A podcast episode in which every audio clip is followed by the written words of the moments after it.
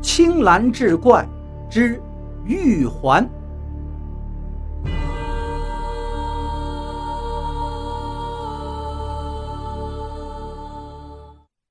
书接上回，正在二人尴尬之时，突听有人说道：“相公，是房东来了吗？今日你还说明早就去给房东送租子，既然房东来了，就请进屋里把银钱还了，岂不妥当？”房东一听是个女子的声音，又对李道成口称相公，心说这一回难道真的错怪他了？这李道成撞了什么大运了？这半个月，难道他是去娶亲了？种种想法凭空生了出来。可是比他还惊讶的是李道成。奇哉怪哉，我屋里怎么会有女人，还叫我相公？李道成猛然回头，我去，此人他认识。原来身后这个女子就是月初之时那个抱着孩子的妇人。李道成正想开口，却发现此时候这嘴呀已经不听使唤了。他不但是亲热的叫了两声娘子，还拱手又让房东进了屋。在之后的一切，云里雾里的都把李道成给吓懵了。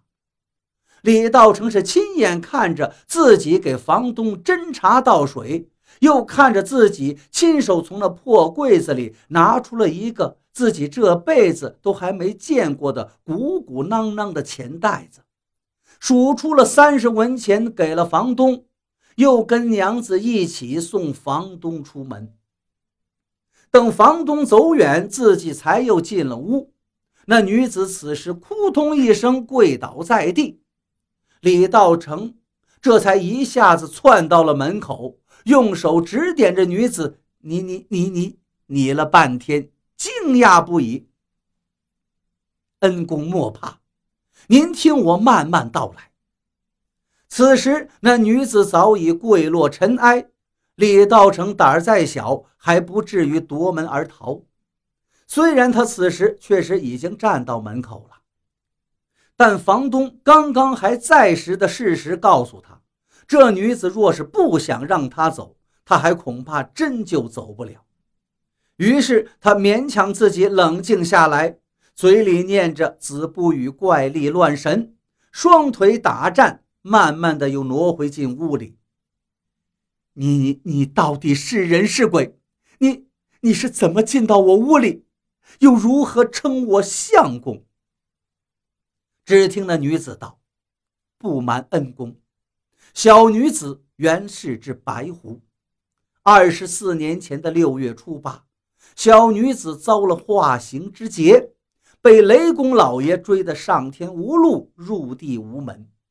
刚好当时一所宅院红光崩现，小女子也是着急，便闯入其中。哪成想，时逢恩公当日降生。”当时就听那雷公老爷言道：“这小妖倒是造化，竟然碰到了文曲星下凡，可不能惊了未来的状元公。”于是就放过了小女子。而那一日，小女子早已是精疲力尽，被先天神雷震得道行不稳，只好借用了恩公一缕本命之气，又匆匆看了恩公一眼。就回山修行去了。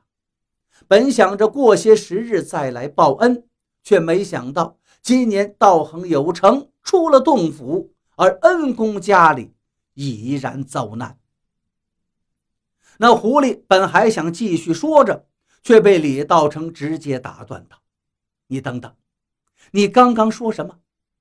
女子愣了一下，道：“我说不成想，恩公家中已然遭难呀。”李道成把头一摇，不对，不是这句，前面就是雷公爷说的那句是什么？啊，雷公爷说您是文曲星下凡，他不能惊了状元公。李道成听完此话，哈哈大笑道：“哈哈，我就说我的文章有状元之才嘛，没成想我还真是文曲星转世啊！可见那帮狗官都是瞎了眼呐。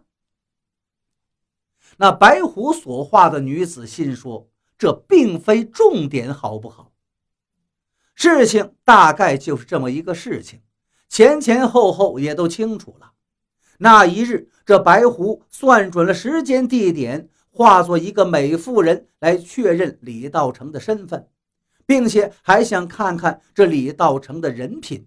如果李道成人品不佳，便随便给些钱财还他救命之恩了却。可是李道成善心善意，于是这白狐才决定冒险帮他一把。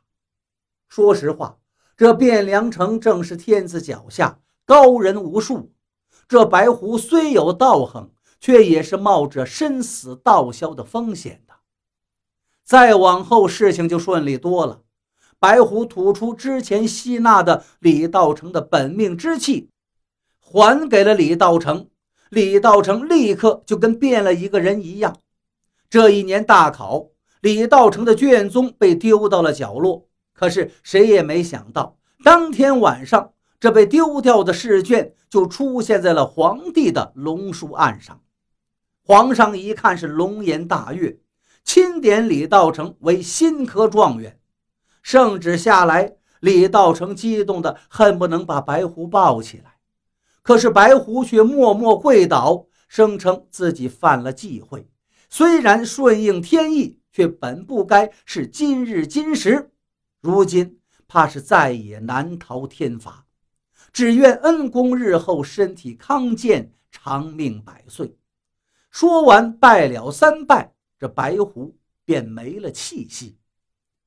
李道成当时就懵了，也是一股子急火，竟然抱起白狐的身体，跑到了金銮殿上，把事情前前后后种种因果一一道完，并且敢请当今天子给白狐一个说法。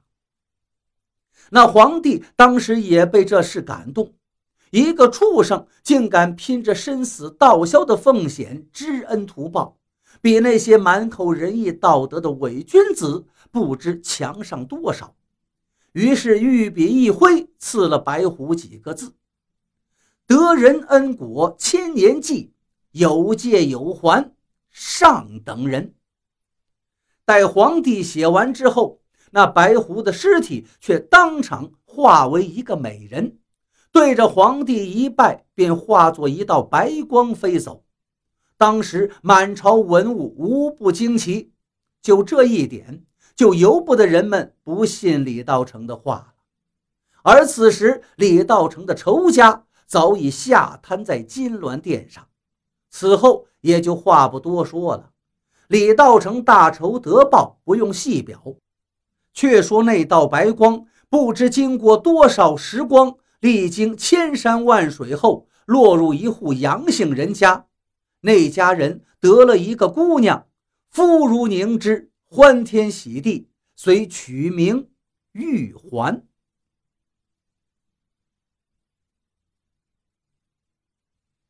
啥意思？杨玉环是唐朝的事儿。